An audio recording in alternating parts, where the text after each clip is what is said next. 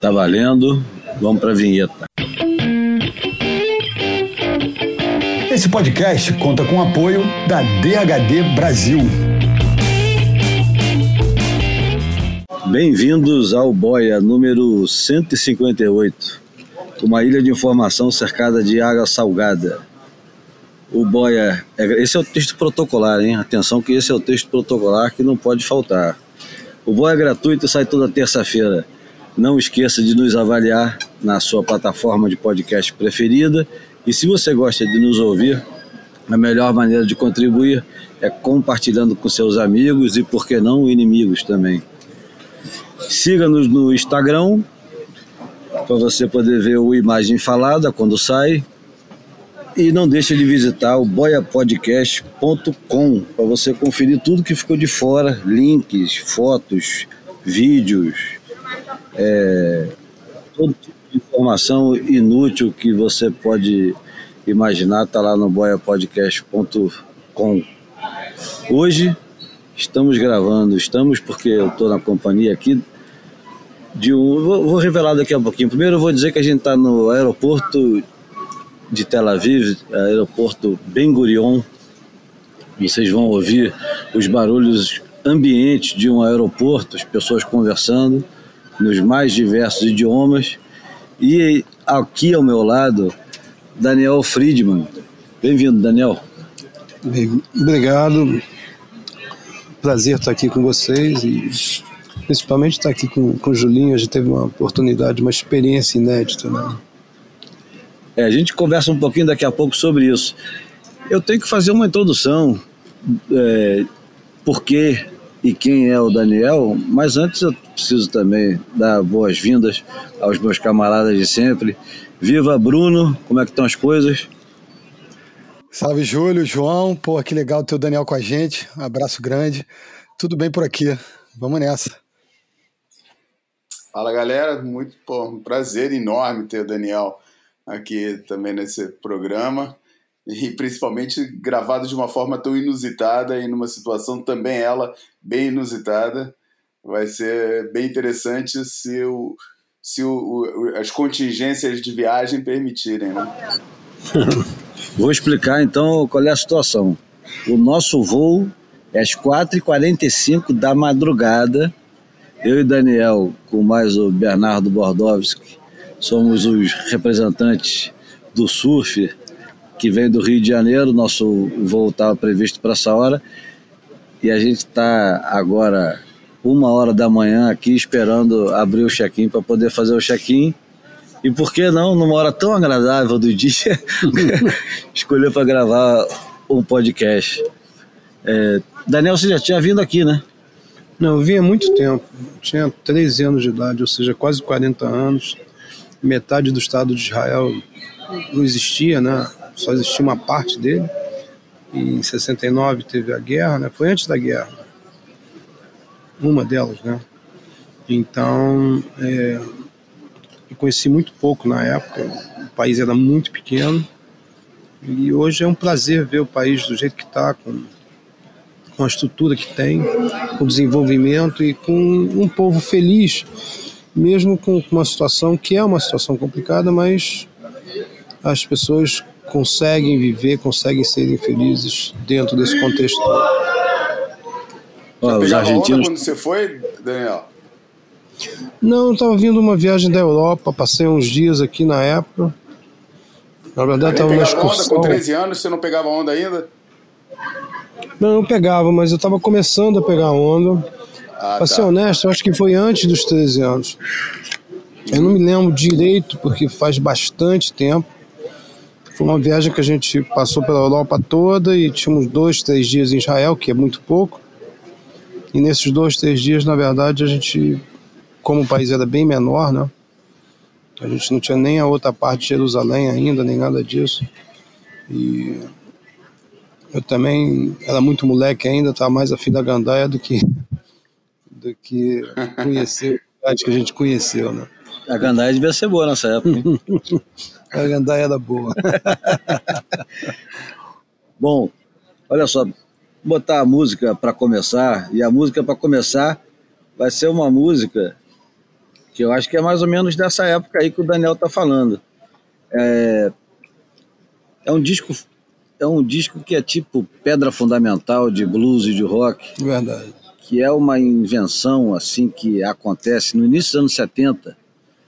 Aliás, no início dos anos 70, não, nos anos 70, nos alguém anos tem, 70. tem a brilhante ideia de gravar um disco do Howlin' Wolf, uma lenda viva do blues, com meia dúzia de Rolling Stones, Beatles, Traffic e mais o Eric Clapton. Na verdade, o Eric Clapton ia gravar o disco com ele, mas quando o pessoal soube que o Eric Clapton ia gravar um disco com Howlin' Wolf, todo mundo se apresentou. Então tem o Steve Winwood, que participou do, do Traffic, tem o Bill Wyman e o Charlie Watts do, do Rolling Stones. Quem mais participou desse disco? Não sei se o George Harrison também participa todo mundo participou desse disco. Eu escolhi a música Ain't Superstitious para começar e vamos embora escutar o Howlin' Wolf com essa turma espetacular.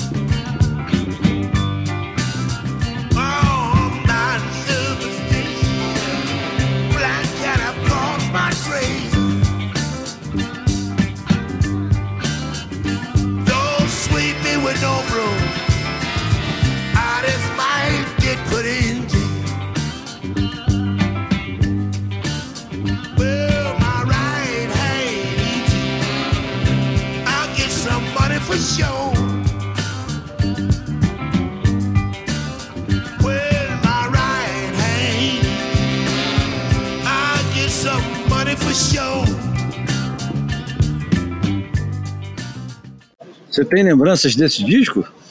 Pô, esse som é maravilhoso. Essa época aí foi uma das melhores épocas a nível de, de som, realmente, de música, que você pudesse curtir em todos os sentidos. João, eu tenho esse vinil. Você tem esse vinil também? Eu não, cara. Mas tem um monte teve de uma... inveja de você ter, serve? Não, é que teve, teve no Brasil, é, na década de 80, teve um grande investimento num revival de blues, eles lançaram um monte de coisa que ficou meio encalhado, então era fácil de achar disco usado de blues de uma coleção. Eu não lembro agora quem, não sei se era RGE, WEA, alguma gravadora lançou nos anos 80 e não era caro nem raro, então foi fácil. Eu comprei, comprei esse Fred McDowell, é, muita Mississippi, John Hurt, é, Robert Johnson, Johnny Hooker, todos eles foi. Você não, não lembra disso, não, né, Bruno? Cara, desse som específico aí que você tocou, não, mas, essa turma toda é da pesada e o, uh, o Steve Winwood, é, especificamente o Traffic, era uma banda que eu gostava muito. Pô, eu peguei um disco bom, vamos do lá. Steven Woods recente outro dia, bom pra cacete. Uma das melhores versões de Voodoo Child que eu já escutei, cara. Muito bom esse disco, cara. Uma hora dessa a gente bota pra tocar aqui. Bruno tem um, um, uma boa lembrança que diz respeito ao Daniel. Manda aí, que de repente nem ele tá lembrando disso. Não, porra, eu acho que todos nós deveríamos ter essa lembrança, né? Inclusive os ouvintes, que, os fiéis ouvintes do Boia. É, é, está conosco, né? O, o, o cidadão surfista é, sobrevivente, né? Porque a gente tem o, o, saudoso Pepe Lopes como o primeiro brasileiro a vencer uma etapa é, do circuito mundial, né? O, o IMS 5076. E em 77 o, o, o Daniel vence naquele evento icônico encerrado no quebra-mar, né, Daniel? Isso, no quebra-mar, porque o arpoador estava sem onda.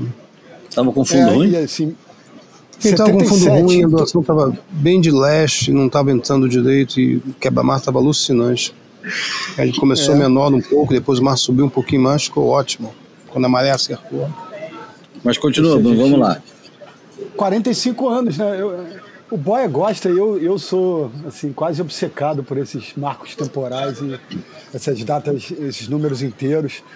Então a gente está aí há 45 anos desse momento e eu acho que a galera que nos ouve tem essa consciência, né, de que chegamos a esse momento de protagonismo no circuito mundial atual, é, muito em função da construção de, do trabalho, do esforço, da, do suor e lágrimas de, no mínimo, quatro gerações de surfistas, né? O Daniel é um, é um representante de peso dessa primeira era.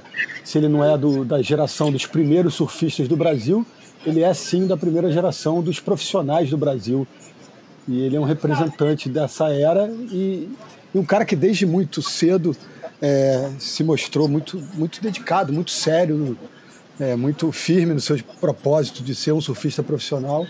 E acho que é, é muito bom tê-lo com a gente, é muito bom a gente sempre lembrar desses feitos.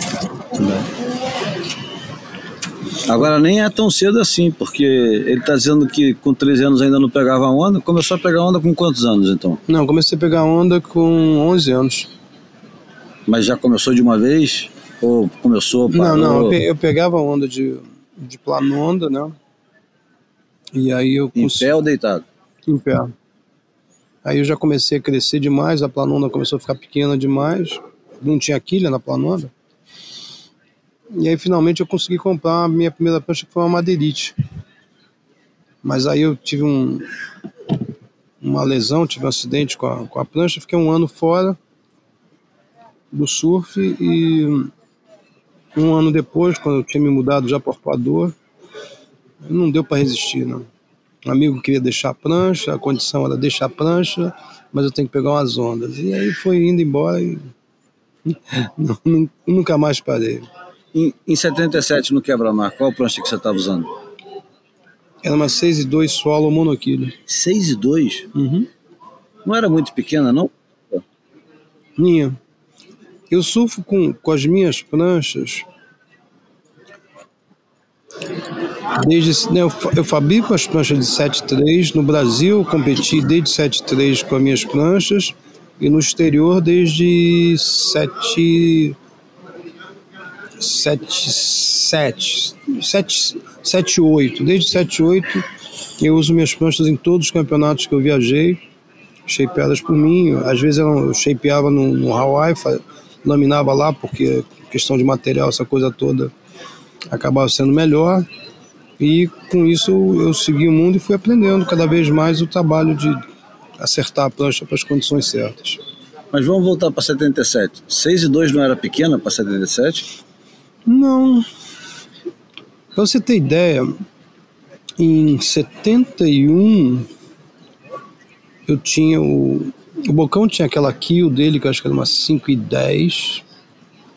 E eu tinha uma 5 e 11, que era uma John Arnold uma prancha que eu comprei em Nova York, depois de caçar, procurar, procurar, e achei num, num galpão de Nova York uma, uma, loja que vendia as pranchas australianas que vinham para os Estados Unidos. Em Nova York vendia prancha australiana. Uhum. Isso é muito inusitado, né? Foi, foi a minha primeira prancha. Na mesma época, não sei se foi antes ou depois, mas o Bocão teve aquela Kill, que é uma prancha pequenininha para a época. E a gente surfava com essas pranchas. A gente tinha pranchas maiores, mas essa era uma das opções. Na época do Pia, foi um pouquinho antes de 72. Eu tinha a impressão que vocês usavam prancha acima de 7 pés nessa época. A gente usava. As, o que que acontece? Eu trouxe, o Bocão apareceu com essa prancha, não sei de onde é que ele trouxe essa prancha. Mas essas acho que talvez fossem, naquele momento, foi uma das menores pranchas. É interessante, né? Porque, é... Você quer ver interessante? Ah em 70, eu acredito que foi logo nos primeiros meses de construção do Pira, eu tinha uma prancha que era uma São Conrado, que, se eu não me engano era uma 6 e 4 ou 6 e 5 triquilha. Triquilha? Sim. Mas como é que era o... Era monoquilha ah. com dois estabilizadores. Agora, o mais interessante de tudo isso é o seguinte: o estabilizador não ficava na frente, o estabilizador ficava na parte de trás da prancha. Ah, eu me lembro desse tipo de prancha. Então, é bem interessante porque a gente, é, quando você analisa a, o desenvolvimento das pranchas, você vai ver que muitas das coisas que a gente hoje continua trabalhando é uma adaptação de coisas feitas no passado com novas linhas. Então a gente fala de quadriquilha, triquilha, tal, né, tal. Existem versões lá atrás em planchas de madeira que são biquilhas. É. Entendeu? Então quer dizer assim. O, o Simmons fez biquilha. Isso na década de 40. Uhum. O Simmons biquilha na década de 40, que hoje, até hoje o pessoal tenta reproduzir, eram umas tampinhas de privada, né? Não, eu tô falando de, de long e de biquilha, cara.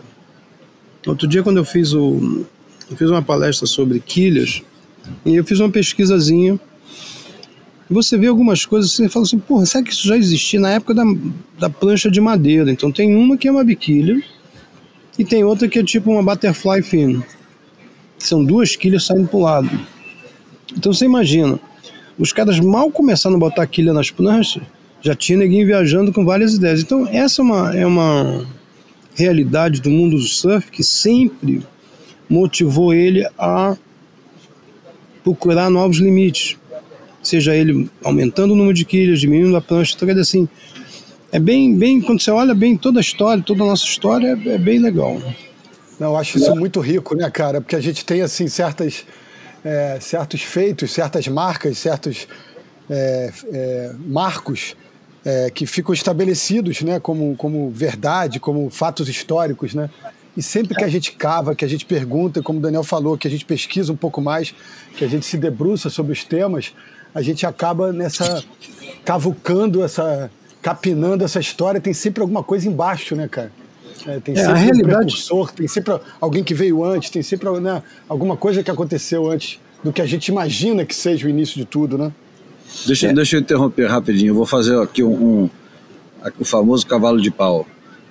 Vamos lá. O, o Daniel, ele teve, só para fazer um apanhado dos últimos 50 anos, 40 é cacetada, né? 45, como o Bruno já falou. Mas, enfim, vai, vai um pouquinho para antes disso. O Daniel é, teve na gênese da IPS, quando surgiu a IPS, foi campeão do, do Campeonato do Rio na IPS e participou do circuito mundial quando ainda era IPS. Quando muda para SP, Daniel está lá ainda competindo. O campeonato que você ganha na Austrália é da SP ou é só Não. local?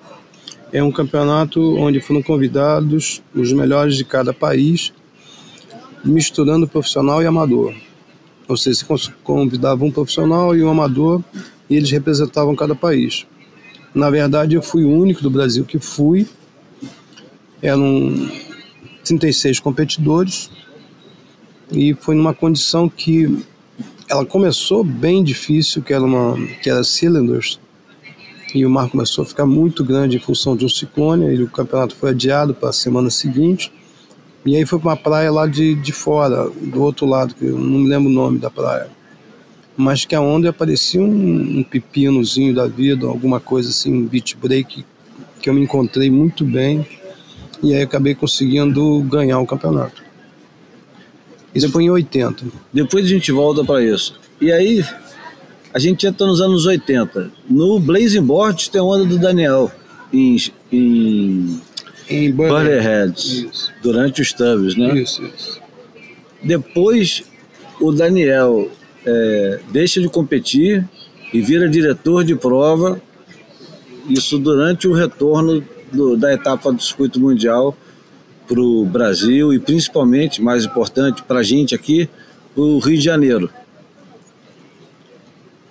E até hoje o Daniel ainda não sossegou, tá, continua produzindo campeonato, continua fazendo prancha, pegando menos onda né, do que antes. Não, eu tenho pego menos onda, tá em função do trabalho. Mas eu agora acabei de passar de uma cirurgia, eu pretendo voltar a pegar onda todo dia, ou seja, vou perturbar a galera, então se prepare. É, para rapaziada que. que para rapaziada que, que não, não tem muita noção do que, que o, o Daniel representa para o surf, ou o que ele representava na época quando nós éramos moleques e o Daniel aparecia na praia. O Frederico Doré tem um, um texto bom que ele faz uma descrição do, da veneração que o pessoal tinha pelo o Daniel.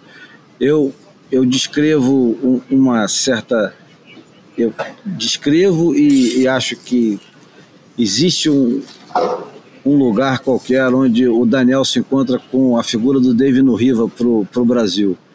É aquela foto famosíssima do David no Riva Uhum. com uma. Não sei se ele está colocando uma toalha, mas ele parece Não, tem um. alguém carregando, botando, tem alguém botando uma toalha na- nas costas dele, Nas como costas se fosse dele, um, né? É, Um como se súdito, fosse um né? príncipe, é, como se fosse um príncipe com seu séquito atrás. Exato, o Daniel ele representa um pouco disso. E por que, que ele representa esse- essa suposta nobreza? Né? Primeiro, porque, porra, pertencia mesmo à alegada nobreza do surf na época, que era PP. O, o Bocão ele, ele faz parte desse grupo, né? apesar de nunca ter tido tanto sucesso competitivo, ele estava sempre nos lugares certos, nas horas certas e era muito corajoso. Sim. Não era um, um surfista tão inebriante igual é, você e um pouquinho mais tarde o Cauli, André Pizzales, Paulinho Proença, O Paulinho é antes. Foca, né? É. O foco. Não, esse, esse pessoal já. O que, que acontece? Naquela época, uma, uma diferença de um, dois anos já mudava muita coisa. Eu, na verdade, tive a oportunidade de. Vamos dizer assim, eu andava com pessoas um pouco mais velhas, mas às vezes o que, que acontece? O pessoal da minha idade eu andava com o pessoal mais novo um pouco, então às vezes ninguém acha que eu sou mais velho, o PP, eu sou mais, muito mais velho que o PP e na verdade a nossa diferença são meses. Ah, é? É. E o gozado é que eu tratava o PP como se fosse um, um garotinho, porque eu conheci ele na hípica e quando ele começou a pegar onda, ele estava lá e eu ficava preocupado com ele, porque eu conhecia do meu amigo e não sabia qual era o- habilidade dele, ele foi desenvolvendo rapidamente. E é interessante quando você para para pensar como é que era que de repente nós somos parceiros viajando junto por Hawaii, eu lá torcendo para ele no, no Pipe Master, que muita gente é, não viu porque eram poucos que estavam presentes, né? Mas o PP até um dado momento ele merecia com certeza entre primeiro e segundo lugar, no máximo terceiro. O desempenho dele, toda a trajetória até a final foi perfeita. Na final ele sofreu em função da pressão de todos os outros estrangeiros e acabou, é, assim, foi cercado e tal, essas coisas, cercado no sentido de não deixar pegar as ondas todas. Porque se deixasse o garoto dava muito trabalho. Mas enfim. E aí foi muito legal a nossa convivência, porque a gente teve uma relação de respeito amizade. Isso foi muito bom, acho que a gente conseguiu manter isso dentro, do nossa, dentro da nossa competitividade. Tanto que ele te chamou para ser. Foi ele que te chamou para ser diretor de prova. Hum, mais Não ou foi? menos, não, mais ou menos. Porque na verdade o que, que acontece? O PP, não, vamos dizer assim, na parte de, de execução do trabalho, né, me chamaram exatamente para isso. É verdade que ele veio a falecer e aí eu assumi, né? Mas o objetivo principal era fazer com que a parte interna da estrutura toda funcionasse mais redonda e ele fizesse o marketing que ele queria fazer. Essa é a ideia inicial. Dos campeonatos do que você foi diretor de prova, qual é o mais memorável?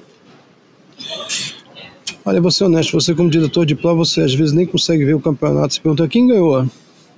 Porque na direção da prova você está preocupado que não dê problema. Então você tem que antecipar qualquer problema e com isso você acaba perdendo vários momentos. Ninguém fala daquele tubo do, do Kelly Slater. Em- É, É. Oitava de final do Kaiser Summer Surf de Isso. 97 contra o Ross Williams. É. Isso, eu não vi o tubo. Eu só fui ver no replay. Porque na verdade você tá ali naquele momento, tem muita coisa acontecendo. E em qualquer evento, depois que aconteceu, já faz parte do evento. Então você tem que evitar que as, coisa, as coisas ruins aconteçam e tentar é, manter só as coisas positivas para frente. E aí eu estava falando que o, o Daniel tinha esse, esse, esse ar de, de nobreza no surf. A primeira vez, eu não sei se o Bruno e o João sabem, esse dia eu contei para o Daniel isso. Primeira vez que eu peguei um ônibus e fui assistir um campeonato longe de casa, sem ser o MS 5000, eu fui assistir a Copa CCE em Saquarema e fui no último dia, porque eu sabia que o mar ia estar enorme e tal, e de fato estava enorme o mar. E eu era pegava muita onda no quebra-mar, estava com a turma toda, o pessoal contando as coisas que aconteciam, né? Não existia internet, nem telefone celular, eram rumores, né? Boatos, ninguém sabia direito. Eu sei que eu tinha que ir para lá, peguei o ônibus, eu, um camarada meu, cheguei na praia, assisti um pouquinho do campeonato, e a final desse campeonato foi o Daniel e o Picuruta. E foi engraçado, eu estava do lado da galera da Cristal Grafite, eu gostava de ficar do lado deles, conheci o André Cotrim, que era um, um, um amigo e que incentivava muito. E o Picuruta, antes de cair na final, foi lá e pediu uma prancha emprestada. Isso era muito maluco, cara. O cara, antes da final, pediu uma prancha emprestada pro Marcos Conde, ou pro André Cotrim, que tinha uma seis e alguma coisa. Ninguém tinha prancha grande. Você tinha, né? É, na verdade, na semana anterior, quando o campeonato foi adiado, eu shapeei uma prancha para cair nesse dia. Você já sabia que ia ficar enorme? Eu já sabia que ia ficar grande. Eu não sabia até que ponto ia ficar. E aí eu já fiz uma prancha um pouco maior, né? Exatamente com a proposta de saber, porque em 76 eu ganhei Saquarema, em 76 o mar estava grande, só que em 76 a gente surfava de 6 e 11. A minha prancha que eu caí foram duas pranchas, uma 7 e 2 no dia que o mar estava maior e uma 6 e, 6 e 10 quando o mar ba baixou um pouco. Na verdade, o fato de eu ter caído com uma 7 e 2 naquela época não foi nem porque ela era mais GAN, ao contrário, ela até um pouco mais larga, mas ela tinha mais remada para entrar nas ondas. Mas não era 6,2? Não, em 76 eu ganhei Saquarema. Ah, você está falando do campeonato de Saquarema de 76. Sim. Então 76, 76, ah, tá certo. Não, estou confundindo completamente. 76 foi o campeonato de Saquarema que teve o show do Raul Seixas, Rita Isso, Campeonato não, festival, né? Não era festival, campeonato. exato. É festival. Exato. Ah. Então o que que acontece? Era uma estratégia para poder ter realmente, vamos dizer assim, o tempo necessário dentro das condições para você poder pegar as ondas. Esse campeonato que o, que o Júlio está falando, que foi, acho que foi 81, 83, né? 83. Acho que foi por aí. É. O que, que acontece? Qual foi a minha estratégia? Eu analisei a, as baterias, fiquei observando as baterias e observei o seguinte: a maioria dos atletas não estava conseguindo pegar duas ondas. Pegava uma e a segunda eu já não, já não conseguia pegar, então tinha muita gente perdendo porque não tinha duas ondas. E aí o que, que eu estava tranquilo? Com uma prancha com mais remada, o objetivo era pegar aquelas duas ondas. Na verdade eram três ondas naquela época, se não Se não forem quatro. Não, não, não era quatro não. Ou era, ou era duas ou era três. Era isso mesmo, eram três ondas. E aí o que, que acontece? Eu entrava dentro d'água, pegava a primeira onda, fazia duas manobras e saía da onda, independente da onda ser boa, para pegar a segunda e depois pegar a terceira no final da bateria. Então isso me dava tempo no, dentro do, do tempo da bateria de fazer três ondas. E com isso eu fui passando, fui passando, cheguei lá. Muito bom. É, vamos lá, vamos para os assuntos periféricos do, do Boia. Ô, Júlio, deixa eu só é, fazer um, um. Só, não é uma parte, não, é só marcar, porque a gente fala, né? Vitória de um brasileiro no circuito mundial no Brasil, 1977, quase 50 anos atrás. É, e as pessoas devem imaginar, pô, de repente o campeonato não tinha as estrelas do, da época, não tinha grandes figuras do surf internacional. Então, só queria lembrar aqui, é, apoiado na, na obra obrigatória para quem curte a história do surf no Brasil, do nosso querido Reinaldo Andraus Dragão a grande história do surf brasileiro. E a gente tem a, a final de 77 aqui com o Daniel vencendo o PP. Terceiro, colo terceiros colocados, Michael Ho e Peter Droyan, o, aquele tão citado por nós como o inventor do, do sistema de, de competição homem a homem. E, e os quintos colocados, uh, Mark Warren, Renaud Abelira, Danny Aloha e Mike Purpose. Então, assim, só para a galera ter uma noção. Uma turma da pesada, né? Uma turma da pesada, é, né? É. Dessa vez veio todo mundo. O Peter Dream surfava muito bem, cara. Era uma pessoa que se adaptou bem, surfou bem. O Michael Ho é um cara difícil, é sempre foi um cara muito difícil de você vencer ele. Ele tem uma habilidade muito grande. Teve o Dan Kealoha que estava subindo na carreira dele naquele momento, estava despontando. E Mas eu acho que um negócio, um- Daniel. Hum, Me explica um negócio sobre, sobre esse, esse resultado. Essa tua vitória, cara, foi, tipo, considerada. é, cara, um negócio totalmente é, fora da realidade que aconteceu, porque, é, recordando 85, quando, quando o circuito. 80, não, 86, né? É, quando o circuito, quando a SP voltou, na época já a SP voltou, depois de um, de um hiato grande para o Brasil, era um negócio, de repente, era um negócio totalmente impensável um, um brasileiro conseguir vencer uma etapa de um campeonato internacional e assim ficou durante um bom tempo, né? É, Não, mas olha só. nessa época, cara, foi, foi um negócio foi totalmente surpreendente. é, o nível diria- deles estava mais equiparado. Qual era a história? olha só, em 76. Eu não lembro se foi, 70, e- foi 77, eu acho. Foi 77 ou 78. Não me lembro agora exatamente. Mas a realidade é que as pessoas achavam uma coisa e muitas vezes se entregavam ao que elas achavam. Uma das coisas que eu vou te dizer que nem eu nem o PP nunca, em nenhum momento, abaixamos a cabeça porque o cara é estrangeiro e vai ganhar. PP lutou pra caramba, a gente foi uma bateria muito legal porque o nosso combinado de 76 era que cada um ia cercar o- os estrangeiros para a gente um dos dois ganhar. A gente não estava preocupado em quem vai ganhar, mas sim que o brasileiro ganhasse. A diferença de, de 77 é que nós dois fomos para final. Né? A gente tinha ganhado mais confiança, a gente tinha uma segurança, a gente tinha viajado para África do Sul. Em 76, se eu não me engano, eu fiquei em quinto lugar na África do Sul. Só que esse quinto lugar conquistado na África do Sul, ele veio de uma vitória de um WQS para selecionar os atletas que iriam surfar as finais. Então, a gente tinha uma, vamos dizer assim, uma confiança maior no que a gente fazia e surfando nas condições de, do Rio de Janeiro, verdade que a gente conhecia muito bem as ondas. PP conhecia muito bem o quebra-mar, tá? Eu também surfava muito no quebra-mar e a mesma coisa no arpador. Tanto que nos outros anos que houveram depois disso, pelo menos eu consegui bons resultados até um certo ponto no, no- no internacional, no, no né? Eu não cheguei à final, mas eu dei trabalho em todos eles. Então, quer dizer assim, a gente estava evoluindo, evoluindo rápido, que a gente podia viajar, muitos surfistas não podiam viajar ainda, era difícil viajar, você tinha que pagar uma taxa para poder viajar, você tinha, tinha várias situações que dificultavam você para ter esse intercâmbio que é muito importante.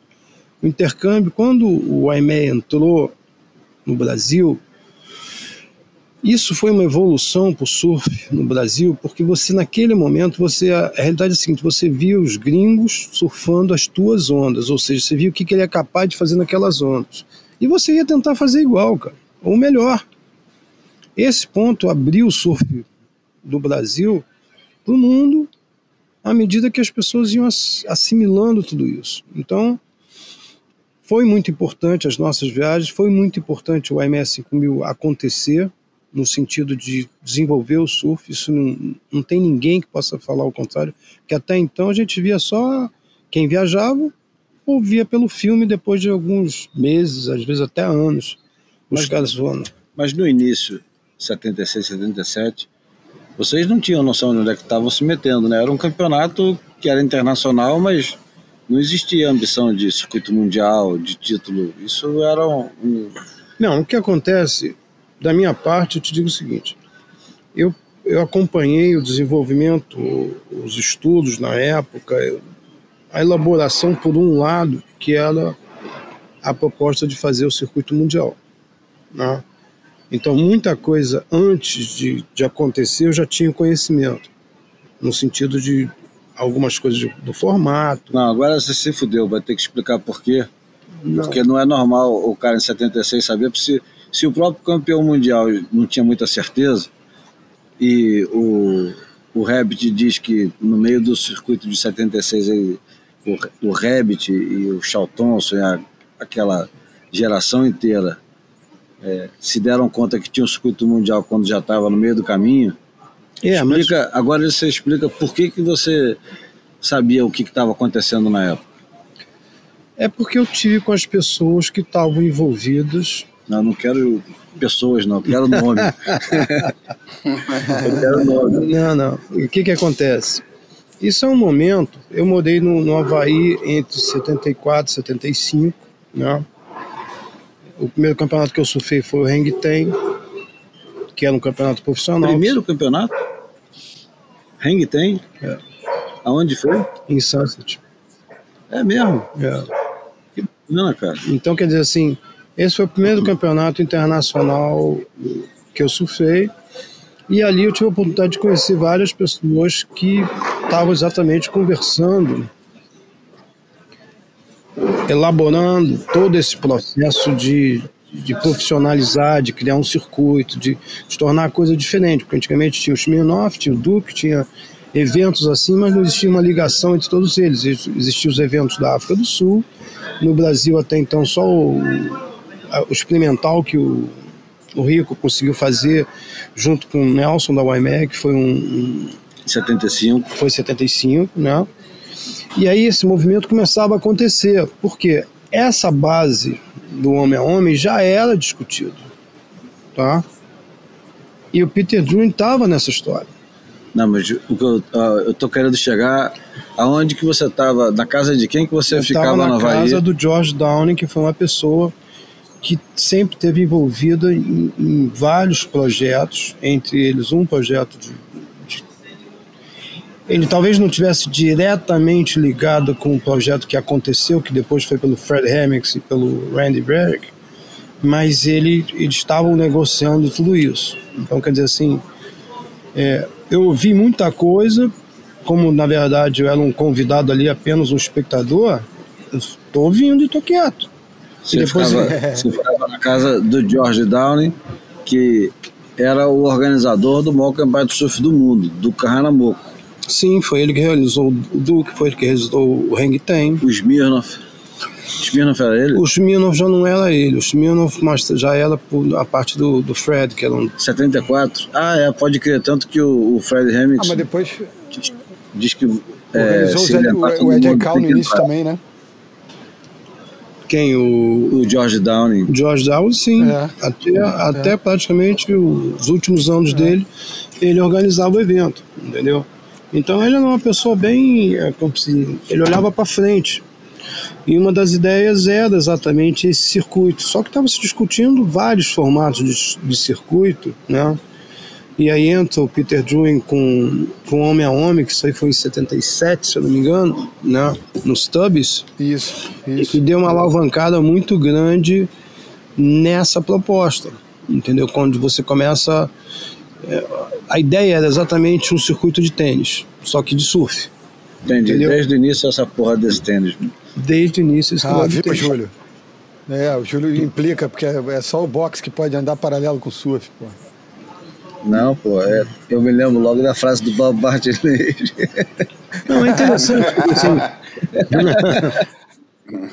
eu acho que todos esses experimentos, estão, experimentos que estão sendo feitos em elaborar formas mais como é que eu vou dizer assim, mais profissionais, porque quando você fala de um evento profissional, quando você envolve, envolve patrocinadores, quando você envolve esse conjunto todo, você envolve obrigações que muitas vezes os esportes são obrigados a atender de uma forma ou de outra. Né? E muitas vezes atendendo de uma forma você consegue mais recursos para viabilizar o que você está fazendo.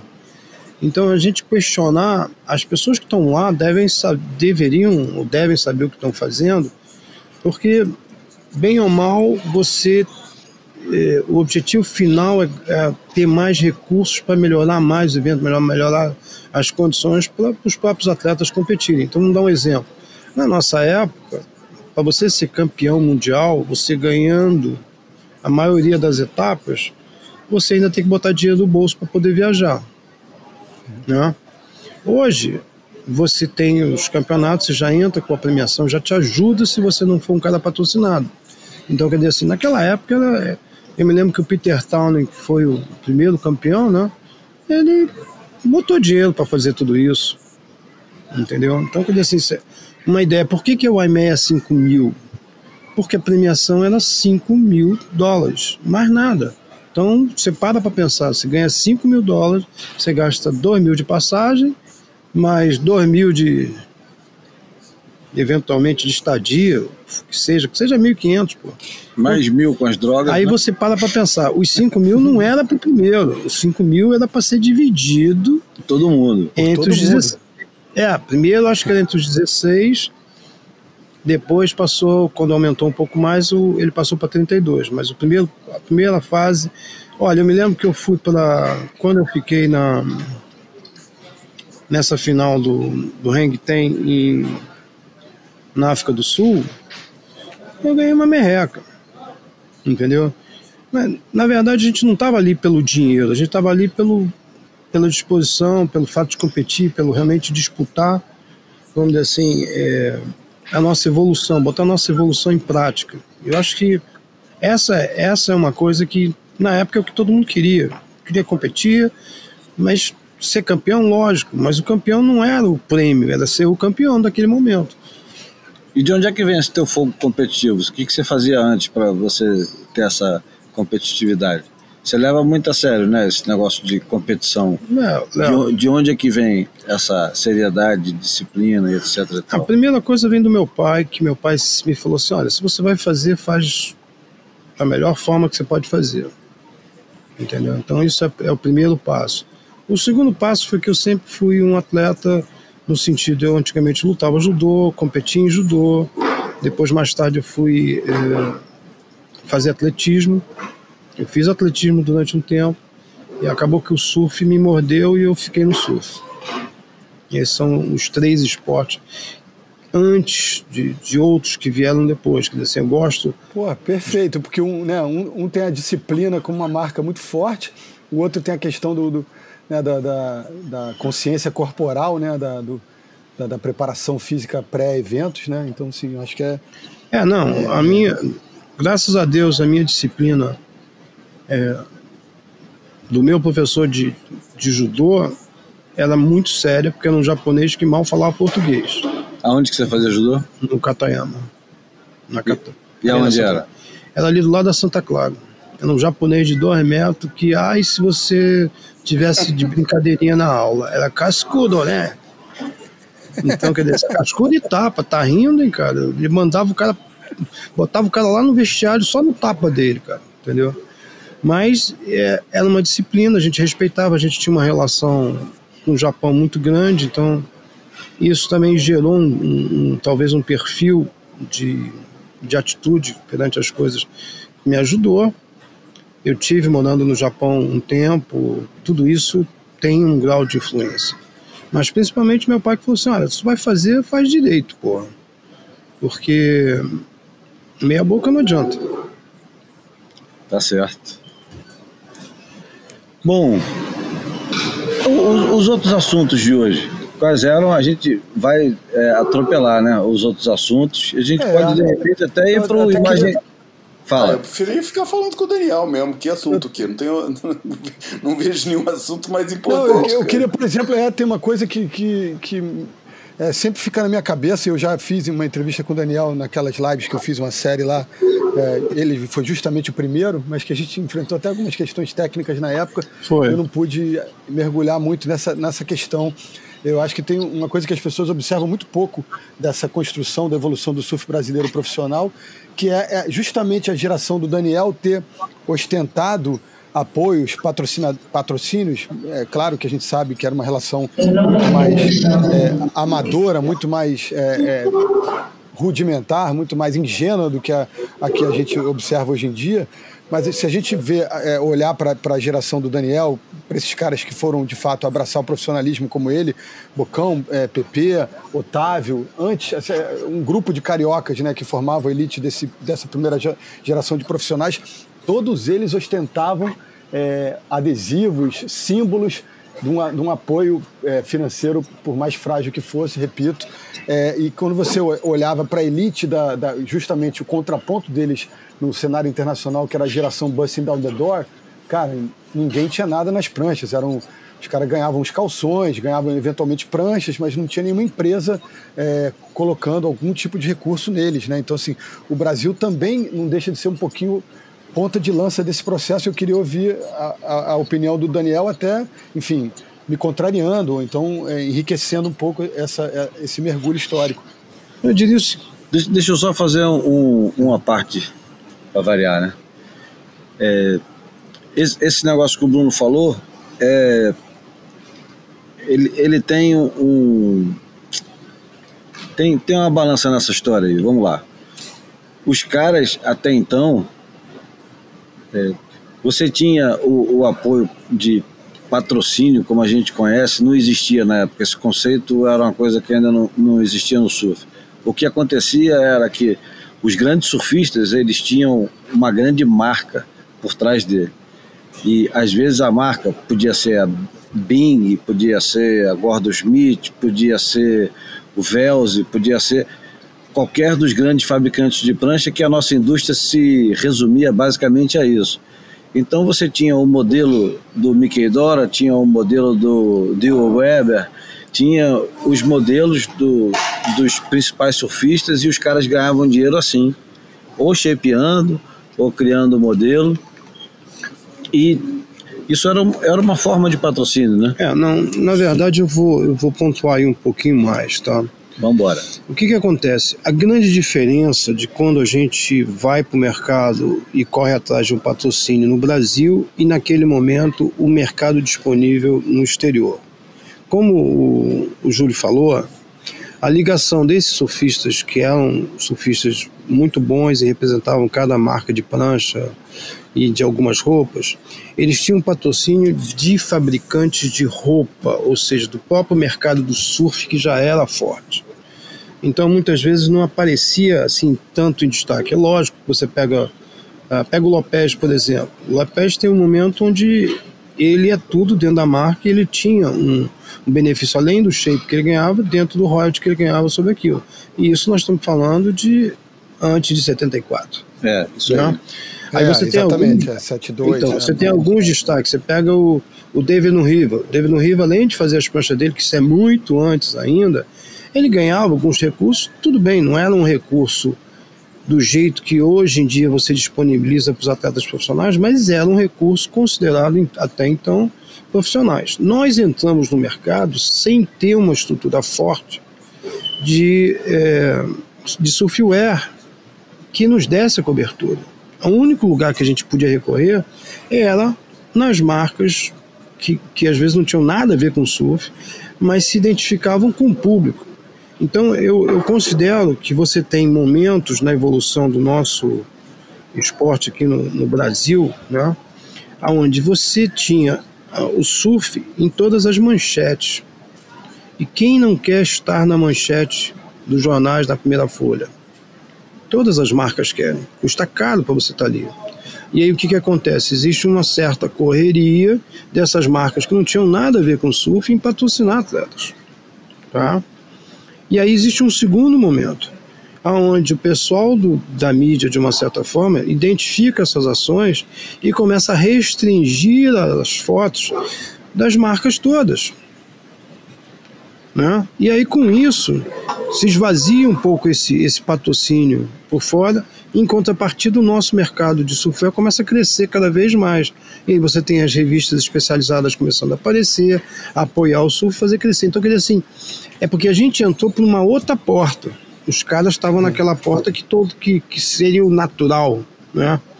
Então, o que que acontece? Quando a gente chega lá com uma marca, o cara fala, o que que é Brahma? Assim, Brahma é cervejaria. O cara fala, porra, você é patrocinado por uma cervejaria, o PP chega com o Jornal do Brasil, entendeu? É. O Rio com o Globo. Então, quando, você, quando os caras começam a olhar isso, todo mundo começa a abrir a visão do que, que é possível, entendeu? Então, quer dizer assim, existem esses dois ciclos que é interessante. Eu me lembro que, quando eu falo sobre isso, eu lembro de momentos que alguém chega para mim e diz assim, ah, pô, mas o surf está em decadência. Eu falei, não, o surf não está em decadência. O que acontece é que ele sai de, um, de uma mídia não especializada e vai para a mídia especializada. A mídia especializada, ela, por mais que a gente queira, ela tem um grau de limitação. Porque você tem o público que normalmente vai ler aquela mídia. Então, quando você tem a grande mídia, você está aí para todo mundo, para quem entende surf, quem não entende surf. Com isso, você tem uma repercussão muito maior. Né? Eu acho que a nossa mídia hoje cresceu a um ponto que ela consegue fazer um puta trabalho que faz uma diferença. Eu acho que o nosso esporte tem uma particularidade muito muito interessante comparado aos outros esportes, de uma certa forma, porque tudo que está aí, quando a gente fala de, de, dessa condição que hoje existe, eu diria que quem criou fomos nós, de uma certa forma. Nós, eu digo, meios de divulgação especializados, os atletas que se esforçaram em fazer um bom trabalho, né? E a coisa cresceu, porque o surf nunca deixou de crescer e hoje você tem condição de ter um salário melhor, você ter uma condição de, de poder viver realmente daquilo que você faz. Então, nós, na nossa época, nós tivemos que criar opções de trabalho. Qual opção? Vamos fazer prancha, vamos fazer roupa. E aí começou a coisa. Aí depois você tem o pessoal trazendo as marcas estrangeiras, que eram marcas cobiçadas, e que faziam com que você alavancasse mais rápido o teu negócio. Então, quer dizer assim, tudo isso faz parte de um processo onde todos, vamos dizer assim, aficionados pelo surf contribuíram. E que é muito importante entender. A gente não foi. Pode ser que o nosso, o nosso esporte tenha dado uma alavancada com a, a grande mídia? Lógico que deu. Mas a grande mídia, em dado momento, abandonou um pouco ela só ficava nos eventos maiores, entendeu? E aí não dava oportunidade de, de das regiões, de uma certa forma, crescerem, dos, dos atletas que eventualmente estavam, assim, galgando o trabalho deles até chegar no topo, terem a sua imagem postada. E quem apoiou isso foram, na verdade, as, o, o, conjunto, as linhas de surfware, o mercado de próprio surfware. Empresa especializada. Mas me, me ocorreu uma coisa interessante nessa conversa. Hum. Quando você falou que quando vocês aparecem com Brahma, JB, Antártica e as marcas de fora do surf, os caras já ainda não tinham adesivos nas pranchas para fazer não, esse tipo de tinha, coisa. Não tinha. Será que em algum momento vocês influenciaram os bronzedoses para virar o que eles viraram, porque eles queriam exatamente isso, né? Eles queriam. Os, os Banzose foram a, a, primeiro grupo, assim, a se organizar de uma forma que você pudesse vender uma, uma imagem. É, né? Eu acho que tinha mais equipe de Fórmula 1, talvez, em mente, né? É. Mas atrás dos patrocínios que os brasileiros tinham, né? Não, será foram... que a gente consegue isso na Austrália? Eles foram, eles foram um processo bem interessante, porque a gente, de uma certa forma, a gente criou o Brasil Nuts, e na época que a gente criou esse confronto, que foi Brasil Nuts versus Bonzós, em 87, se eu não me engano. Não, bem antes. Não, os Bonzós existiam antes. Sim, mas o confronto que vocês tiveram no Brasil, aquele confronto que era o Jim Banks. Isso. O Cauli, era o Jim Banks, o Cauli, o Foca, o Paulo Tendas. Quem eram os australianos agora que eu não era vou lembrar nem a porrada? Era o. Quem veio, Steve Jones. Steve Jones. É, o Steve Jones. Não é o Steve Jones do Sex Pistols. não, não. Aquilo ali foi. Se você analisar aquela época, você vai ver que aquele confronto que a gente fez, ele gerou várias equipes. Aí teve equipe da Company, teve todo tipo de equipe com quatro atletas no mesmo modelo que a gente tinha é, convidado os bandos Ozzy que a gente tinha feito os Brasil Nantes. E acho que aquilo ali deu uma, uma, uma mexida também e foi muito bom, porque aí você tinha a possibilidade de. Na verdade, você tem, com quatro atletas, você tem quatro chances de colocar o cara na, na final. E como era confronto de duplas, aí você muitas vezes sentia, olha, tem duas chances, né? Mas era um negócio bem legal, eu acho que, que motivou o surf durante um bom tempo aquilo ali, né? E depois foi cada vez foi se ajustando à medida que, que a gente foi evoluindo, né? O Shane era bronze nessa época? O Shane era bronze O Shane aí, era a grande estrela deles. E aí aconteceu aquele negócio que o Shane sai do, do Bronze Doses e os caras crocodilam ele geral no Havaí para ele não ser campeão mundial. É, quer dizer assim, é, é, esse detalhe eu não, eu não. 78. Eu não me lembro direito disso, porque. 78. O que, que acontece? O Shane tinha um potencial incrível, né? Mas ele nunca chegou, ele sempre foi segundo, segundo, segundo. A história do Havaí eu não me lembro porque. Hum, no Havaí, foi quando isso que você está falando? 79, primeiro título do Marquista, eu acho. É, em 79 eu já não estava mais fazendo Havaí. Eu fiz Havaí até 78. Entendeu? Foi meu último ano de Havaí. E. Qual era a tua relação com os surfistas estrangeiros? Era de competitividade, tinha amizade? Como é que era? Quando... Não, tenho, eu fiz ótimas amizades durante o circuito, a nossa relação era muito boa. Rivalidade, tinha rivalidade? Cara, eu não tinha rivalidade, eu, assim, eu, no período que eu tive no Hawaii, eu tive uma relação muito boa com, com todos os havaianos, o pessoal me respeitava, eu respeitava eles e, e sempre fui levando desse jeito, entendeu? A minha condução, a minha relação com os atletas é uma relação. Enquanto ele me respeita, eu respeito ele. Quer dizer, assim, enquanto ele me diz respeito, eu também me Reciprocidade, né? É, é uma reciprocidade. Eu acho que, que as pessoas às vezes interpretam é, ter respeito em o cara, porque o cara é forte, porque o cara vai bater, porque não sei, não, não é por aí, entendeu? Eu acho que o, o principal é você respeitar e para ser respeitado. Às vezes tem algumas pessoas que realmente não querem respeitar, ah, existe, mas isso você tem que saber lidar. Isso é uma, uma coisa que cada momento é um momento. Beleza. Olha, eu acho que a gente vai ter que ir caminhando para a porta porque tá quase na hora da gente embarcar e a gente não pode ficar dando esse mole aqui não. Claro, imagina. O pessoal, pessoal já está tirando todas as mesas aqui próximo da gente, todo mundo que estava aqui que vai embarcar no nosso voo já sumiu. Então, eu, eu lamento muito. Mas não foi ruim, gente... cara. Uma horinha, né, cara? Tava, já tá meia hora no lucro, pelo menos.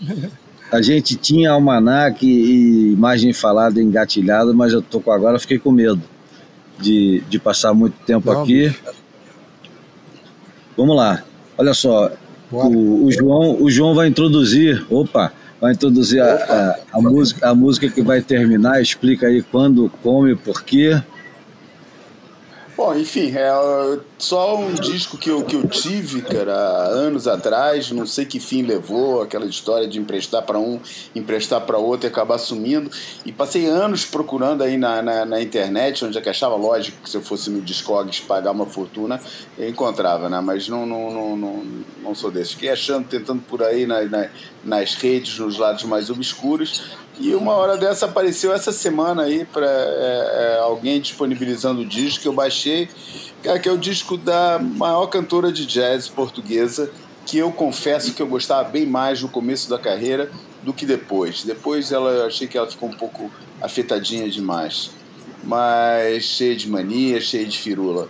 Mas nessa época, cara, porra, era um, um, um negócio assim, tipo, porra, de onde é que saiu ela? Ela chama Maria João e tinha um quinteto, né? Era o quinteto de Maria João, que era pô, os, os mais feras é, portugueses do jazz na época tocavam todo mundo com ela.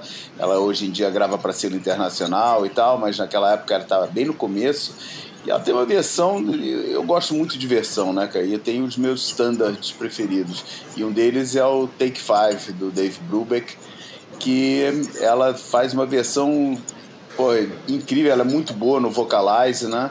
E que, pô, só me lembrou na época também, era na mesma época que eu estava escutando muito um disco do Al Jarreau, que tem uma versão excelente dessa música, talvez junto com a do David Brubeck, seja a melhor versão do Take Five, mas essa da Maria João não fica nada atrás.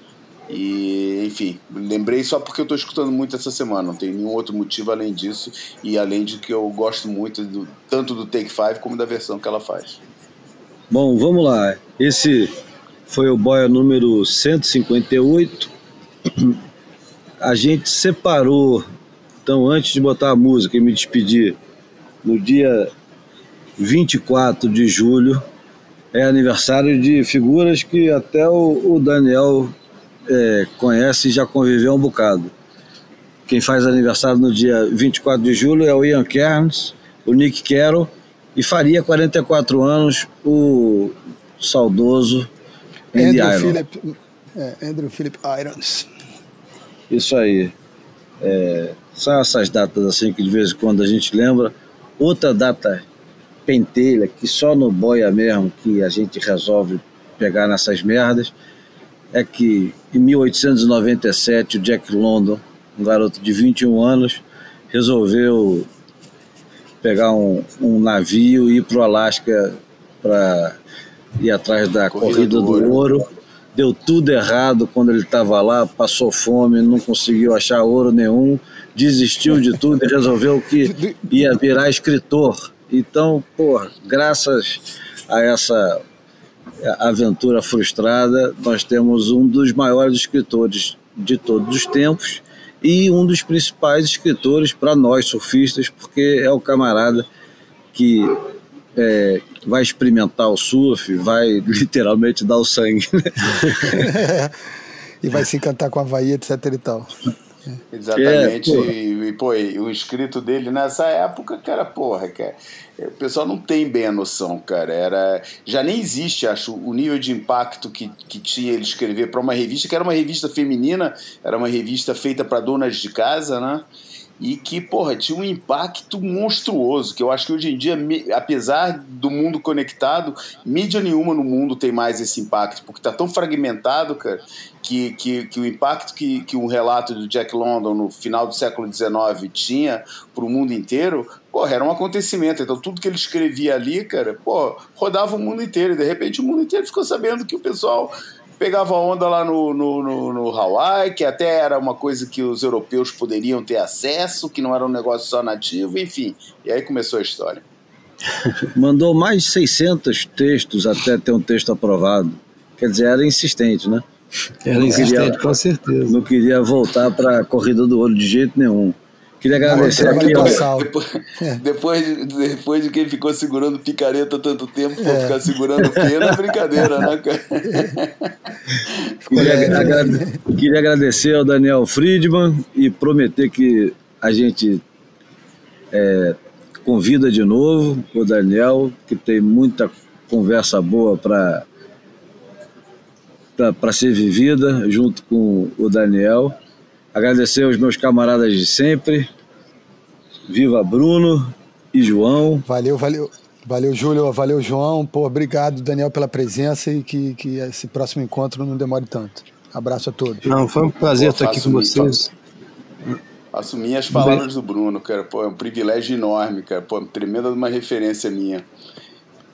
Não, brigadão, gente. Foi um prazer estar aqui com vocês e com o Julinho aqui, que a gente passou uns dias junto tocando uma ideia, foi ótimo também. E acabando, e, e, e só pro, só pro o Daniel entender bem o espírito do Boia, né? Quando a gente começou, o Júlio falou que a gente. A primeira coisa que o Júlio falou é que iríamos partilhar essa experiência do campeonato em Israel, né? Foi o único assunto que a gente não falou. É. Isso é a cara do Boia. Perfeito, é isso mesmo. Perfeito tá na imperfeição. Esse foi o bar, esse foi o bar número 158, terminando com o Take Five de Maria João Quarteto. Quinteto. Grande abraço. Quinteto. Quinteto. É, eu tirei logo um. tá bom, um abraço. Um abraço, galera. Valeu. Valeu, abração.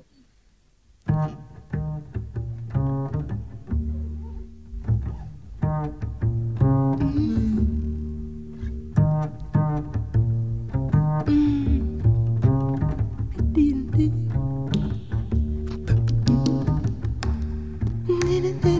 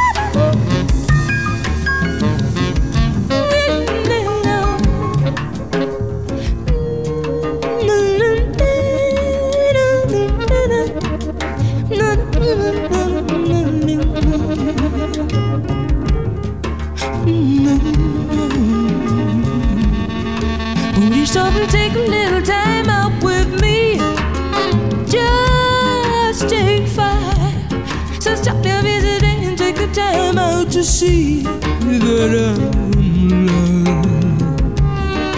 No, I'm going out of my way just so I can pass by it, saying not a single word. Do we say it's a Panama another time? Still, I know all eyes for me. I feel tingles down to my feet, sending me on my way. No,